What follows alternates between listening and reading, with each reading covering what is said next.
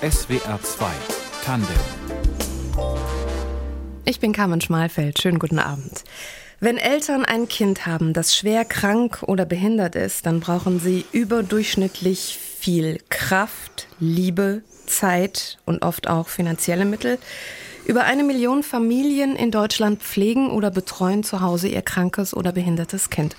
Und seit über 20 Jahren kümmert sich Petra Moske um genau diese Familien. Herzlich willkommen, Frau Moske. Hallo, guten Abend, Frau Schmalfeld.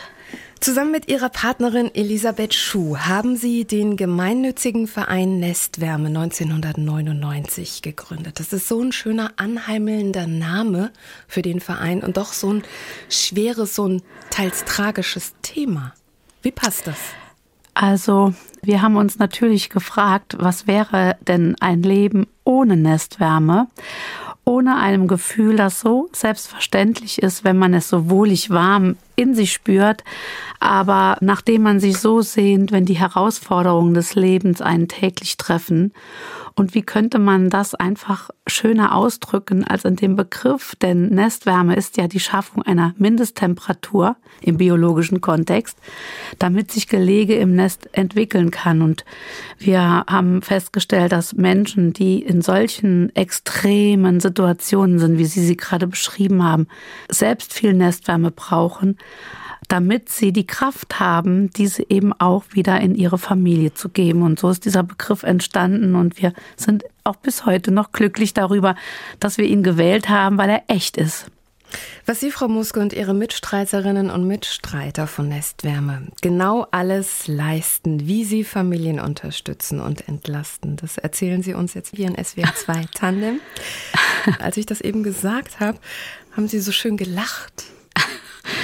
Ja, wenn Sie das jetzt auf Mitstreiterinnen ziehen, dann kommt mir ein Lächeln über die Lippen, weil wir seit so vielen Jahren gemeinsam an dieser für uns so wichtigen Mission arbeiten. Und es ist auch für uns selbst kein leichter Weg, aber gemeinsam geht es sich immer besser. Sie haben den Verein Nestwärme vor über 20 Jahren in Trier gegründet. Was war der Ursprungsgedanke? Warum dieser Verein? Wir haben einfach in ganz unmittelbarer Nähe erlebt, was es bedeutet, wenn ein Kind schwerst krank ist, lebensverkürzt erkrankt, wenn sozusagen der Tod täglich am Tisch sitzt. Und wir wollten unbedingt für diese Familien ein Unterstützungs- und auch Entlastungsnetzwerk gründen sind gestartet mit einem Ehrenamtsprojekt und mit der Kinderintensivpflege, um direkt bei den Eltern zu sein und ihnen wirklich diese Unterstützung jeden Tag geben zu können. Leistet das nicht auch schon unser Gesundheitssystem? Sicher in Teilen, ja, aber für die schmale, schmale Zielgruppe der Kinder und wer den Gesundheitsmarkt so ein bisschen beobachtet in den letzten Jahren ganz intensiv, der wird feststellen, dass gerade für die Kinder und für die Kleinsten unserer Gesellschaft eigentlich immer mehr Rückschritte in Kauf genommen werden, Klammer auf müssen, Klammer zu. Und ähm, das ist eigentlich ganz schlimme Entwicklung, die uns sehr viel Sorge macht auf der einen Seite, aber die dann auch wieder Raum lässt für Innovation. Und dafür sind wir bei Nestwärme auch bekannt, dass wir nicht aufgeben, sondern immer nach Lösungen suchen und Wegen, um weiter für die Familien da zu sein. Hm. Sie haben gerade schon eingangs gesagt, dass es in einer Familie sowas wie eine Mindesttemperatur geben muss, damit Nestwärme entstehen kann, damit die Familie gedeihen kann. Das ist so sehr physikalisch, dieser Begriff Nestwärme. Was meinen Sie damit? Ja, ich denke, dass jeder Mensch spürt, was es heißt, in einem Umfeld zu sein, wo man sein darf, wie man ist, wo Menschen wohlwollend sind, zugewandt, ehrlich, liebevoll, interessiert, immer an der Seite nach Lösungen schauend, dass wir im Blick haben, nicht nur an sich selbst denken. Und wenn man das alles so zusammen hat, dann entsteht ein ganz wohliges Gefühl. Das ist einfach das Elixier, nach dem sich jeder sehnt. Also dieses gemeinsam anstatt einsam. Hm. Sie haben gerade schon so eindrücklich gesagt, was für eine Wahnsinnsbelastung in diesen Familien ist, wenn ein Kind nicht gesund ist, wenn ein Kind schwer krank ist. Sie haben gerade ganz drastisch formuliert, wenn der Tod mit am Tisch sitzt. In welcher Situation sind die Familien, die sich an Sie wenden? Die sind erstmal in einem tiefen Schock und in einem, in einem ganz tiefen Trauma, denn das, was sie haben ja ganz normale Kinder bekommen wollen, das hat sich ja niemand freiwillig ausgesucht. Das ist passiert. Und das muss man erstmal verarbeiten für sich selbst als Eltern, aber dann auch für die Kinder da sein. Das kostet einfach enorme Kraft, denn sie wissen nie, was gleich passiert. Sie leben in ständiger Angst, denn sie machen sich ja so große Sorgen um ihr Kind. Sie wissen nie, wie alt es wird. Wie oft hören wir, dass Eltern ganz früh zu uns kommen und sagen, mein, der Arzt hat mir gesagt, mein Kind lebt nicht mehr lange. Und dann ist es uns gemeinsam aber doch gelungen, der Familie noch so viele Jahre zu bescheren und gemeinsam den Weg zu gehen. Das aber kostet viel Kraft und braucht einfach Menschen, die da sind, die zuhören, die die Hand reichen, die sich kümmern, die einem die Steine aus dem Weg räumen. Das braucht jeder, wenn er in einer Krise ist. Jeder von uns. Hm. Was sind so die häufigsten Steine, die Sie aus dem Weg räumen? Also für die Familien sind die häufigsten Steine, dass sie sehr, sehr oft um ihre finanziellen Mittel kämpfen müssen, dass sie immer nachweisen müssen, wie schwer krank ihr Kind ist. Das ist wirklich nicht nur nervig, das ist einfach eine schlimme Belastung. Dann die finanziellen Herausforderungen. Meistens kann nur noch ein Elternteil arbeiten gehen, wenn überhaupt noch Eltern vorhanden sind. Also ich meine jetzt in einer Paarbeziehung. Wir haben ganz viele alleinerziehende Singlefrauen, die nicht mehr arbeiten gehen können. Und das belastet, denn die können ja keine Normalität erleben. Mhm. Und für uns als Nestwärme gilt das im Gleichen. Auch für uns. Wir müssen auch immer schauen, dass wir finanzielle Mittel äh, finden, um überhaupt diese Leistungen alle zur Verfügung zu stellen. Und das verbindet uns mit den Eltern ein bisschen, weil wir eben gefühlt in einem Boot sitzen und deswegen froh sind, wenn wir uns gegenseitig auch stützen können. Hm. Dass das so viele Alleinerziehende sind, die diese Pflegeleistung erbringen, hängt das vielleicht auch mit der Situation mit dem Kind zusammen? Also ich kann mir vorstellen, das ist für eine Partnerschaft ja auch belastend. Ja, kann ich mir auch vorstellen, dass das belastend ist. Ähm, aber wenn das die Lösung ist, dass man die Frauen alleine lässt, ist das einfach keine schöne Botschaft. Und Natürlich dann, nicht. wenn es denn so ist, dann denke ich, es ist unsere Aufgabe als Gesellschaft, eben die Arbeit dieser Frauen auch zu stärken. Im Übrigen leisten auf der ganzen Welt fast immer Frauen Care-Arbeit. Und das ist für uns auch wirklich die Motivation, diese Frauen auch zu unterstützen. Das ist wichtig. Absolut. Haben Sie öfter die Fälle, dass auch einfach Familien zu Ihnen kommen, wo sich schon so eine Dysfunktionalität aufgrund der Situation ankündigt? Und können Sie da helfen? Also ich sag mal, ja, wenn wir ganz frische Eltern in unserem Netzwerk begrüßen, dann können wir uns noch nicht wirklich einen Eindruck verschaffen. Aber im Laufe der Jahre, wenn man sich eben kennenlernt, und dann ist es möglich, viel schneller und viel besser zu unterstützen. Und ja, natürlich alle unsere Angebote, die wir äh, geschaffen haben, haben wir ähm, für die Familien erstellt, weil wir sie ganzheitlich sehen. Also wir sehen nicht nur das kranke Kind, Kind. Wir haben im Blick die Mama, wir haben im Blick den Vater. Wir haben auch äh, Großeltern, Tanten, Onkeln mit im Blick, denn nur eine stabile Familie, also man sagt ja, dieses afrikanische Sprichwort sagt ja, nur ein ganzes Dorf kann ein Kind großziehen. Und so ist das auch besonders bei Kindern, die äh, eine Belastung haben oder die behindert sind. Da braucht es ganz, ganz viele Menschen, die mithelfen und da haben wir einfach auch Angebote für Gespräche, für Schulungen, für Workshops. Unsere Expertinnen sind wirklich so gut vernetzt auch und sind ausgebildet, da zu sein. Erzählen Sie doch gerne noch ein bisschen mehr über die Angebote, die Sie für die Familien haben. Also wir haben eine Kinderintensivpflege ambulant. Das heißt, wir gehen mit ähm, ausgebildeten Kinderkrankenschwestern oder Kinderpflegern, die ja jetzt Gesundheitspflegerinnen heißen, in die Familien und unterstützen dort bei der täglichen Arbeit im Kinderintensivbereich. Wir haben ein ambulanten Kinderhospizdienst ganz speziell für Familien, deren Kinder lebensverkürzt erkrankt sind, wobei man sagen muss, fast alle Kinder, die bei Nestwärme betreut werden, haben eine lebensverkürzte Erkrankung.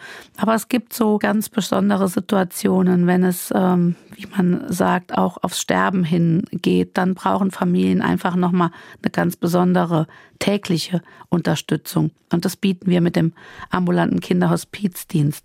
Wir haben eine Kinderkrippe, eine inklusive, in der eben auch Kinder mit lebensverkürzten Erkrankungen eingebunden sind. Also sogenannte gesunde Kinder und eben auch Kinder, die wirklich schwer krank sind. Und wir sind so überzeugt von diesem Modell, denn dort lernen alle Kinder ganz früh und auch Eltern, wie Normalität herrscht mit Menschen oder Familien, die täglich in einer herausfordernden Situation stehen. Wir haben eine Lotsenfunktion und Fachberatung. Das heißt, wir routen die Familien durch den Dschungel, dem sie manchmal ausgesetzt haben. Wir sind gut vernetzt und auch Familien aus anderen Städten können sich an Nestwärme wenden. Und wir versuchen mit unserem Netzwerk dann dort auch die passende Unterstützungsmöglichkeit äh, zu geben. Wir machen ambulante Hilfen zur Erziehung, also für Familien, die aufgrund von anderen Einschränkungen eben im Moment die Familiensituation nicht so gut handeln können, sind wir an deren Seite, unterstützen sie pädagogisch. Wir machen ganz viel Information und Öffentlichkeitsarbeiten, sind dankbar, heute auch bei Ihnen sein zu können, denn Sie helfen auch mit zu verbreiten, wie wichtig das Angebot von Nestwärme ist und welche Situation die Familien jeden Tag ausgesetzt sind. Ein Entlastungssystem für Familien mit kranken und behinderten Kindern kann sicher nicht heilen, aber die Bedingungen dafür schaffen, dass das Familiensystem stärker wird. Dafür setzt sich seit über 20 Jahren Petra Moske ein. Ihr Verein Nestwärme ist in vielen Städten Deutschlands tätig. Und es ist fast ein bisschen traurig, finde ich, dass das überhaupt nötig ist, weil Sie eben schon eingangs gesagt haben, dass das Gesundheitssystem, das wir in Deutschland haben, Familien mit kranken oder behinderten Kindern nicht so im Blick hat, wie das vielleicht für eine Gesellschaft wie unsere schön wäre. Warum ist das so? Also wir haben aufgehört, uns nach der Frage des Warums zu stellen, auch im Kontext der äh, Familien, denn das führt zu keiner Lösung in der Situation, in der wir uns augenblicklich befinden. Wir haben keine wirkliche Antwort darauf. Wir vermuten einfach, dass die Zielgruppe trotzdem so schmal und so eng gefasst ist und dass aufgrund der demografischen Entwicklung natürlich unsere Gesellschaft das Älterwerden stärker im Fokus hat. Und wir haben einfach angefangen, nach neuen Lösungen und neuen Wegen zu suchen. Und ja, das ist eigentlich unser Weg, zu schauen, dass wir mit Politik, mit Gesellschaft, mit jedem Einzelnen von uns eben diesen neuen Weg beschreiten und möglichst uns selbst helfen. Also eine Gemeinschaft schaffen, die füreinander da ist. Das ist so unser Weg, den wir gehen. Nicht im Problem sein, sondern nach Lösungen suchen ja, das andere hilft uns ja in keiner Situation etwas sitzen zu bleiben und zu jammern, sondern wirklich zu gucken, wo und wie kann man Schulterschlüsse herstellen, wo und wie kann ich Unterstützung bekommen, wie kann ich also sozusagen mein eigenes System stärken. Und da sind wir ganz schnell bei dem Resilienzgedanken, bei der Salutogenese was kann ich alles tun, damit mein Unternehmen oder meine Familie oder meine Kolleginnen einfach gesund und stabil bleiben. Und das ist ein ganz ja, großes Steckenpferd von uns, nach Lösungen einfach zu schauen. Hm. Dass sie sehr umtriebig sind, dass sie, wenn es irgendwelche Restriktionen gibt, schnell bei der Hand sind, um zu improvisieren, hat beispielsweise auch die Corona-Zeit gezeigt wo sie ganz, ganz schnell auch hybride Angebote für Familien hatten. Und das ist ja schon erstaunlich, weil in erster Linie denkt man ja sofort an Pflege, an unmittelbar in den Familien sein. Ja, ist auch so. Und ich äh, bin auch immer wieder berührt, was alles möglich ist, wenn Leute Lust haben, mitzumachen und anzupacken. Und ja, die Corona-Zeit, die hat uns natürlich wie uns alle ziemlich kalt erwischt. Und für unsere Familien war das schlimm. Aber wissen Sie, die haben vorher schon isoliert gelebt. Für die war das eigentlich jetzt noch ein Ticken obendrauf, aber jetzt betraf uns das ja plötzlich alle. Jetzt waren ja unsere Familien nicht mehr diejenigen, die immer nur zu Hause sitzen. Jetzt plötzlich betraf das auch andere. Und was war das eine Herausforderung für den einen oder anderen, wenn plötzlich seine Kinder 24 Stunden um einen herum schwirrten? Und eine Situation, wo man jetzt von unseren Eltern aber nur lernen kann. Und das haben wir dann auch ganz schnell in der Corona-Zeit wirklich alles digital online umgesetzt, haben Hilfsmöglichkeiten für im Prinzip jedermann geschaffen, haben unsere Resilienzkurse online gestellt. Ich, wir waren vorher schon gut online aufgestellt, weil wir ja deutschlandweit vernetzt sind. Aber die Corona-Pandemie hat uns wirklich nochmal einen extremen Schub gegeben. Und was das Schöne ist, dass wir jetzt viel mehr Familien erreichen können, als das vorher möglich war. Das ist jetzt für uns ein positiver Effekt gewesen, neben all dem Schlimmen, was ich gar nicht jetzt runterreden möchte. Hm. Das Thema Resilienz scheint ein sehr zentrales für Sie zu sein.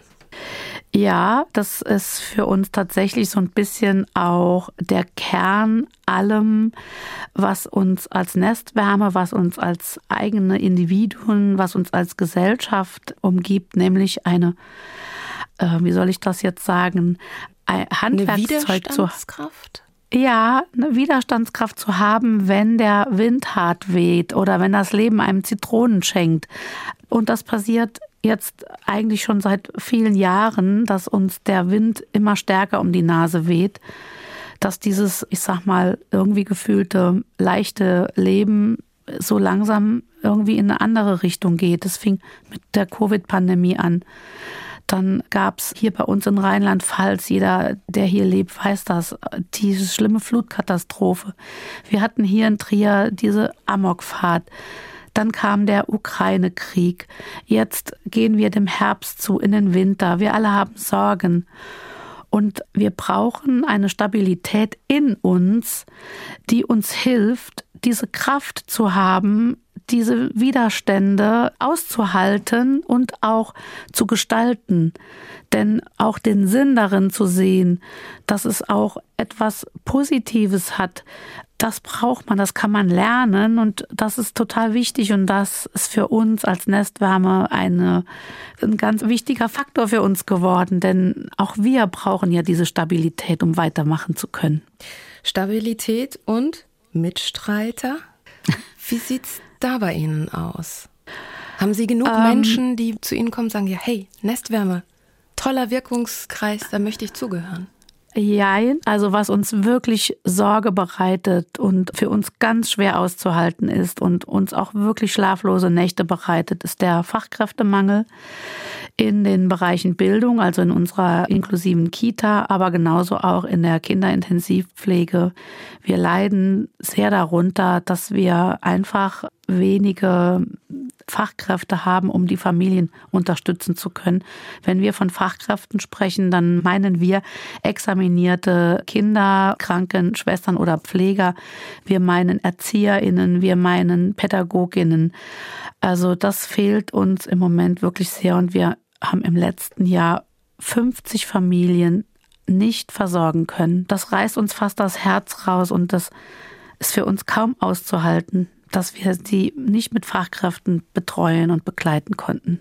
Es wäre zwei Tandem heute mit Petra Moske, die ein Entlastungsnetzwerk für Familien mit kranken oder behinderten Kindern aufgebaut hat. Ihre Mitarbeiterinnen bei Nestwärme e.V.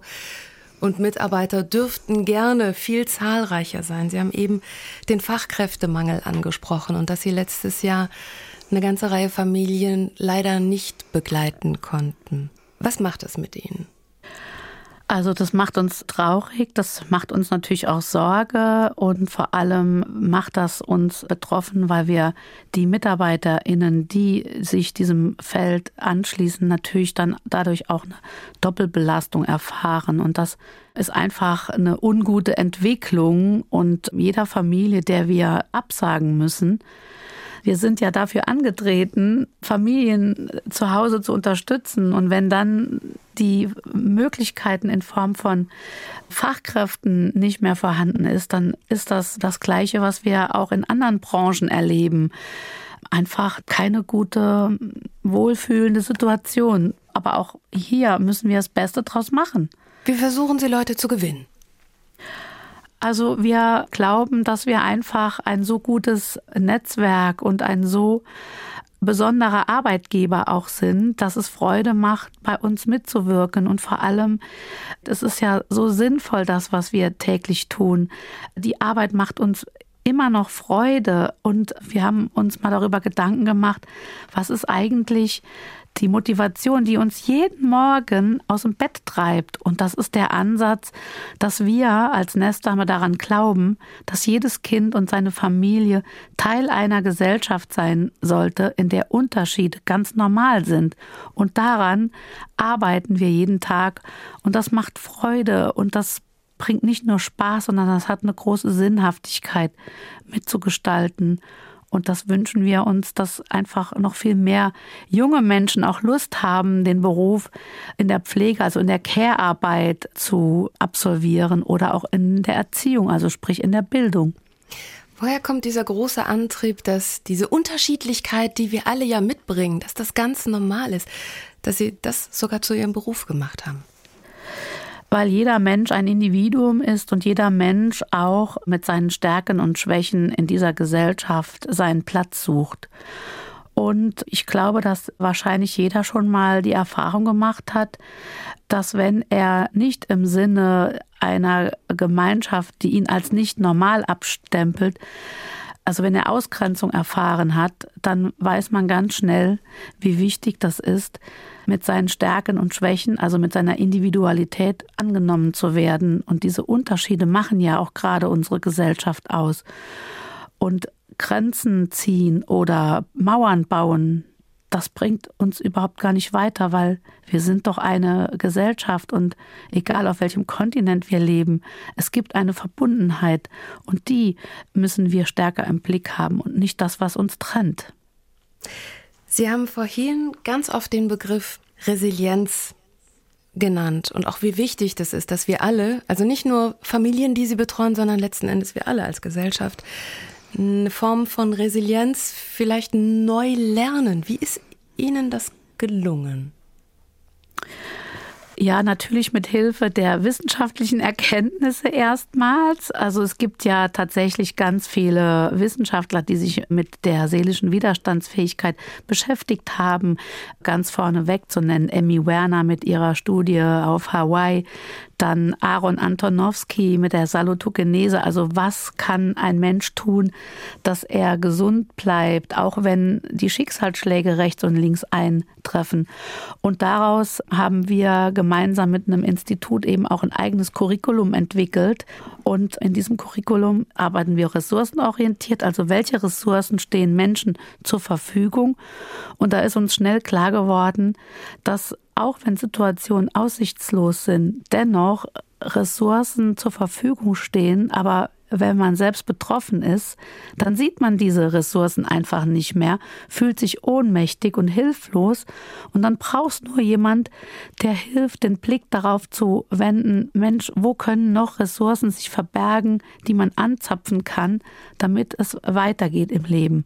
Und das haben wir wie gesagt, als Bildungseinrichtung aufgesetzt und trainieren das. Das ist nämlich tatsächlich ein, ein, Training, was Sie, wie wenn Sie in die Muskelwerkstatt gehen, jeden Tag durchführen müssen, nämlich Ihren seelischen Muskel trainieren und nicht nur den Oberschenkelmuskel. So, und das ist dann auch sinnhaft, oder? Ja, sehr. Sie haben Sinnhaftigkeit auch sehr häufig benutzt in unserem Gespräch bislang. Ist das was, was Ihnen persönlich so sehr wichtig ist, dass das, was sie tun, was sie beruflich tun, dass das Sinn macht, dass das sinnstiftend ist? Also, es ist für jeden Menschen wichtig, dass er etwas tut, was Sinn macht, denn wenn sie in ihrem Leben keine Sinnhaftigkeit mehr haben oder wenn das Leben keinen Sinn mehr für sie hat, dann ist da ganz schnell eine Tür, die nicht mehr aufgeht. Und das endet in Resignation und in psychischen Erkrankungen und auch Depressionen. Und das ist dann einfach auch eine sehr schwierige Situation. Aber Sinnhaftigkeit. Ich wage mal die These, dass die meisten von uns das eher so ins Privatleben verlagern. Und Sie haben das ja zum Beruf gemacht. Ja, aber in seiner Arbeit kann man ja auch Sinnhaftigkeit äh, erfahren und erleben und auch Selbstwirksamkeit. Und ich glaube, es kommt auch hier wieder auf den Blick an, auf den Blick, wie ich das, was ich tue, sehe. Und es ist ja auch okay, wenn ich das in meiner privaten Freizeit mache. Hauptsache, ich habe irgendwas Sinnhaftes, was mir in meinem Leben Antrieb gibt und was mich zufrieden und glücklich machen lässt. Denn schlechte Gedanken helfen ja niemandem. Das ist wahr. Diese Resilienz, Sie haben eben gesagt, man kann sie trainieren wie einen Muskel. Und man sollte nicht nur den Oberschenkelmuskel trainieren. Wie trainiere ich bei Ihnen denn Resilienz? Also wir bieten ja regelmäßige Workshops an, die man besuchen kann. Und da gibt es äh, ganz viele Übungen. Wir machen Gemeinschaftsübungen und da gibt es kleine Tools, die man anwenden kann täglich oder auch in bestimmten Abständen. Und wir haben das ja alle nie wirklich gelernt. Also wir haben gelernt Zähne putzen und wir haben andere Dinge gelernt, aber wir haben alle, zumindest meine Generation, nicht wirklich gelernt, auch auf seine Seele oder auf sich selbst gut Acht zu geben und auch mal zu fühlen, was bestimmte Dinge eben mit mir machen, was für Gedanken daraus entstehen. Denn die Gedanken sind die einfach eine ungute Situation hinterlassen. Und das kann man tatsächlich mit Übungen und mit einem guten Team äh, trainieren. Das macht auch noch Spaß dabei. Braucht das Team, das Sie führen, teilweise auch mal kurz eine Auffrischung in Resilienz? Ja, ich hatte ja anfangs gesagt, dass wir ja mit unseren Eltern oder mit unseren Familien fast wie in einem Boot sitzen. Die Situation ist für uns alle belastend und herausfordernd aber natürlich mit einer ganz anderen Verantwortung für die Eltern als auch für uns. Und da braucht es für beide wirklich auch unterstützende Hilfe in Form von Tools, die uns stärkend durch den Tag bringen. SWR 2 Tandem mit Petra Moske, Gründerin und erste Vorsitzende des Vereins Nestwärme e.V. in Trier, der sich um Familien kümmert, die kranke oder behinderte Kinder betreuen. Was war damals vor über 22 Jahren Ihre Vision? Was wollten Sie damals in die Welt bringen, als Sie Ihren Verein gegründet haben? Also gestartet sind wir wirklich erstmal mit was ganz pragmatisch, weil wir erlebt haben, was Familien brauchen, wenn sie in so einer Notsituation sind. Und sozusagen das Gefühl von Nestwärme, dass das einfach wichtig ist, hat sich viel später erst herauskristallisiert. Am Anfang war wirklich nur diese pragmatische Unterstützung. Und wahrscheinlich war dieses Nestwärmegefühl unbewusst vorhanden als Antrieb und Motivation. Aber es ging erstmal darum, ganz pragmatisch Lösungen zu finden, dass die Familien unterstützt werden. Das war uns am allerwichtigsten. Und daraus hat sich im Laufe der Jahre auch immer mehr entwickelt, weil wir ja auch eine lernende Organisation sind. Das heißt, wir können uns auch schnell den Gegebenheiten anpassen, die vorhanden sind und auch entwickeln. Und so hat sich dann daraus einfach dieses Netzwerk bis heute entwickelt. Damals, also vor über 20 Jahren hat es in Rheinland-Pfalz noch gar keine Social Entrepreneur Unternehmen gegeben, wie das so schön heißt jetzt. Oder nur sehr wenige. War Ihnen diese Vorreiterrolle, war Ihnen das bewusst? Also das ist ja ein Fluch und ein Segen zugleich, wenn man ein bisschen weiter denken kann. Es ist halt nicht so einfach im Sinne von, weil sie dann neue Wege beschreiten müssen. Auf der anderen Seite ist das aber auch schön, weil man bei neuen Wegen auch die Möglichkeit hat, mal rechts und links zu gucken und Dinge mitzunehmen.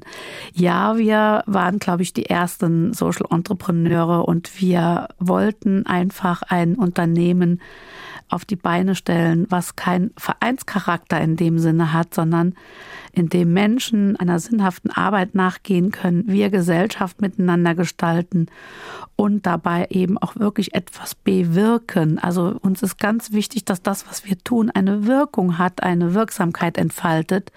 Und das ist uns bislang auch immer gelungen. Wenn ich sage Sozialunternehmertum, dann nutzen wir auch bestimmte Tools aus der Wirtschaft, um diese Arbeit auch messbar zu machen. Und das ist auch gut so. Wenn Sie jetzt mal kurz über die Schulter zurückgucken, 20 Jahre, die Sie jetzt diesen Verein haben, wenn wir uns die Gesellschaft von damals angucken und gucken uns die Gesellschaft von heute an, Ist das noch vergleichbar, die Situation? Also in bestimmten Teilen ja, aber in anderen eben tatsächlich nicht. Ganz präsent sind mir die letzten drei Jahre und das ist schon extrem, in welcher Schnelligkeit die Veränderungen in uns und in unserer Umgebung stattgefunden haben. Also fast wie im D-Zug sitzend, auch rückentwickelnd. Und dennoch, auch hier sind wir glücklich und dankbar, dass wir auch in so einer Situation immer die Möglichkeit sehen und haben, mit unseren innovativen Gedanken auf fruchtbaren Boden zu stoßen und Menschen zu finden, die uns unterstützen und mitmachen und diese Innovationskraft von Nestwärme so sehr zu schätzen wissen. Und das ist für uns viel wichtiger als zurückzugucken. Wir sind dankbar, dass wir wirklich immer wieder politische Vertreter, auch Krankenkassenvertreter finden, auch in Ämtern, in Verwaltungen, die uns unterstützen bei dem Mut, den wir aufbringen und den neuen Wegen, die wir gehen. Mhm. Diversität, Inklusion sind wichtige Werte für Sie. Da ist doch auch ein bisschen was passiert in den letzten Jahren, oder? Ja, Gott sei Dank. Also das ist total schön, wie das aufgebrochen werden konnte, dass interkulturelle Dinge passieren können, dass wir viel mehr Diversität zulassen. Also wenn ich jetzt an unser eigenes Nestwärme-Team denke, also bei uns ist alles an kulturellen und an menschlichen, an Berufsgruppen vertreten, auch länderübergreifend. Und das ist so schön, weil das beflügelt uns ja, macht den Kopf auf, lässt zum Nachdenken anregen. Und es hilft auch unseren Familien, denn auch sie sind ja konfrontiert mit der Diversität. Jetzt habe ich im Laufe dieses Gesprächs auf alle Fälle auch gemerkt, den Blick zurück oder ein Problem, das ist nicht so ihrs. Das ist nicht ihre Denke, das mögen sie nicht so. Also gucken wir doch mal zusammen nach vorne. Wenn wir uns in 20 Jahren wieder zusammen über Nestwärme unterhalten, was ist dann anders?